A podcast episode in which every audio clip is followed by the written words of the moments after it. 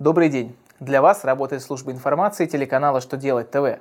В студии Александр Трифонов и в этом выпуске вы узнаете об учете платы за проезд большегрузов при исчислении налога на прибыль, что нового разработал Минтруд для микропредприятий, на сколько лет могут продлить программу материнского капитала. Итак, о самом главном по порядку –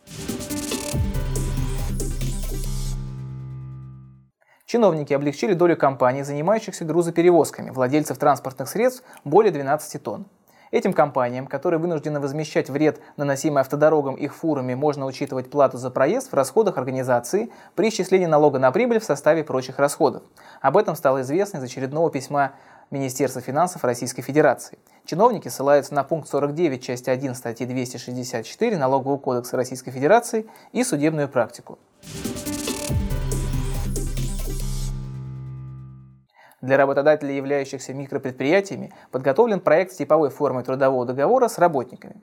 Типовой договор содержит нормы о правах и обязанностях работника и работодателя, оплате труда, рабочем времени, отдыхе, отпуске, охране труда, социальном страховании и социальных гарантиях ответственности сторон. Кроме того, там можно будет указать свое условие, к примеру, о том, что работник пожелал, чтобы работодатель микропредприятия не вел трудовую книжку.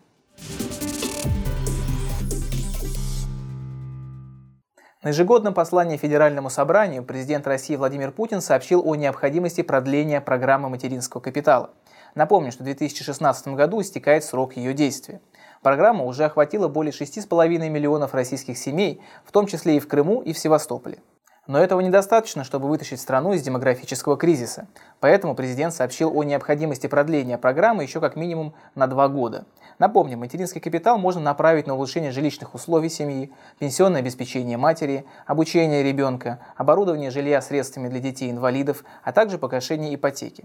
Сумма ежегодно индексируется, сейчас она составляет 453 тысячи 26 рублей.